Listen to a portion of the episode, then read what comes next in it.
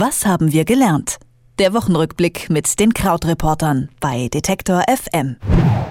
Es ist die Woche der Aufreger. Donald Trump zeigt sich als Impulspolitiker, dessen Entscheidungen keine Erfolge erzielen und sein Pressesprecher ja, wird zum Sinnbild der Ahnungslosigkeit der Trump-Regierung. Außerdem schmeißt eine große amerikanische Airline ihre Passagiere zum Teil gewalttätig aus dem Flugzeug und das Ende dieser Woche hält noch eine folgenschwere Entscheidung bereit. Die Türkei stimmt über eine Verfassungsänderung ab. Mit Krautreporter Christian Fahrenbach spreche ich über diese Themen der Woche und lasse mir die Hintergründe erklären. Hallo Christian. Ja, hallo. Ja, nach dem Giftgasangriff in Syrien Anfang April haben die USA ja einen Raketenangriff gegen das Assad-Regime geflogen. In dem Zusammenhang hat sich aber der Pressesprecher von Donald Trump einen derben Fehltritt erlaubt und dann haben auch noch die Gespräche Donald Trumps mit dem chinesischen Staatspräsidenten nicht die gewünschte Wirkung erzielt. Erklär mir doch mal, wie diese drei Fälle zusammenhängen. Ja, also es ist alles wieder sehr kompliziert und wir haben ja jetzt inzwischen hier eigentlich jede Woche so eine äh, Trump-Ecke. Fangen wir mal mit Syrien kurz an. Es steht ja immer noch so ein bisschen aus, was jetzt dieses äh, Manöver der USA eigentlich soll. Unterm Strich bleibt aber, man weiß gar nicht so richtig, was dieses Raketenmanöver jetzt gebracht hat. Denn das äh, Regime von ähm, Bashar al-Assad ist eigentlich nicht geschwächt.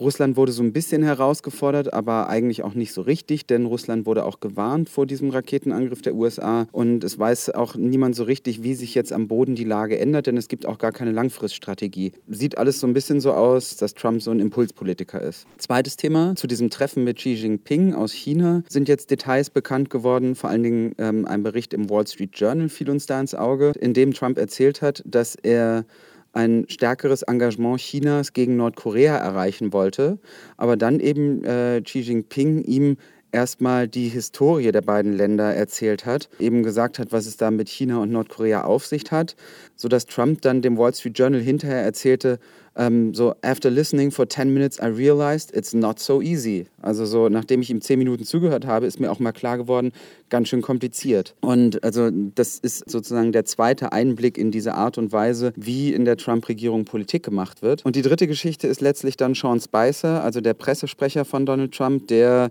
sehr unglücklich irgendwie vor sich hin schlitterte, der eigentlich immer in seinen Pressekonferenzen auch so ein bisschen unpräzise formuliert. Und dann hat er eben gesagt, Hitler habe wenigstens keine chemischen Waffen eingesetzt und Assad sei deshalb quasi der schlimmere Diktator. Auch das hat natürlich wieder viel nach sich gezogen, denn natürlich hat das Hitler-Regime Millionen Menschen vergast. Wenn man es so ein bisschen zusammenfasst, mein Eindruck ist, Worte in dieser Trump-Regierung bedeuten einfach nichts. Und das ist natürlich letztlich in internationaler Politik gefährlich. Ja, man hat das Gefühl, da wird erstmal was gesagt und danach drüber nachgedacht, ob das überhaupt äh, stimmen kann. Versuchen wir das mal anders zu machen. In dieser Woche ist auch noch ein Video rumgegangen, auf dem zu sehen ist, wie ein Passagier gewaltsam aus einem Flugzeug der United Airlines gezerrt wird. Was haben wir da gelernt? 30 Millionen Klicks in chinesischen sozialen Netzwerken habe ich gelesen. Es geht dabei um einen Flug von United Airlines von Chicago nach Louisville in Kentucky. Und dieser Flug war voll ausgebucht, aber United Airlines wollte vier Mitarbeiter nach Louisville fliegen, weil sie dort auf einer anderen Maschine gebraucht wurden. Sowas passiert manchmal. Also es gibt sogar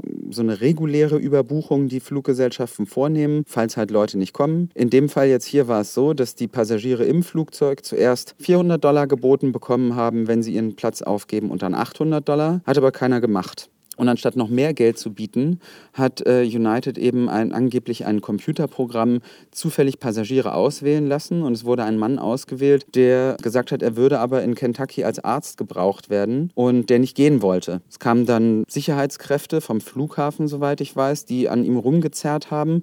In so einem Handgemenge ist er dann äh, bewusstlos geworden, haben Zeugen gesagt. Er hat dann geblutet und ist aus dem Flugzeug gezerrt worden. Und es sind einfach wahnsinnig unschöne Bilder. Es hat dann drei Tage gedauert gedauert, bis United sich endlich entschuldigt hat. Die Frage ist natürlich auch, ob es generell sein sollte, dass diese Flüge überbucht werden. Denn damit werden ja sozusagen 110 Prozent der Tickets verkauft. Die Fluggesellschaften haben ja schon einmal Gewinn mit dem Ticket gemacht. Und ich finde, da kann man schon argumentieren, ob es sein muss, dass überhaupt noch diese 10 Prozent zusätzlich verkauft werden.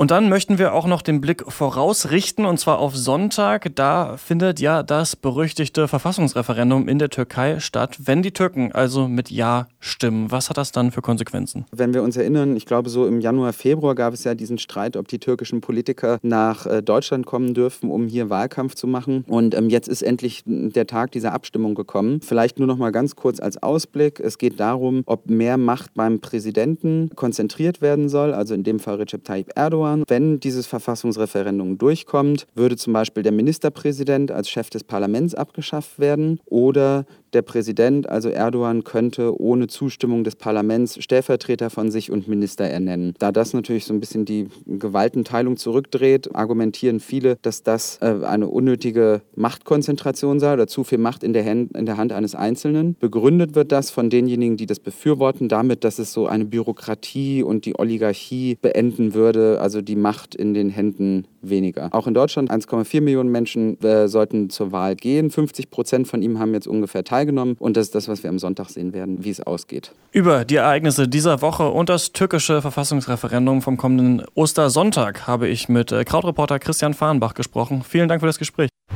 Was haben wir gelernt? Der Wochenrückblick mit den Krautreportern bei Detektor FM.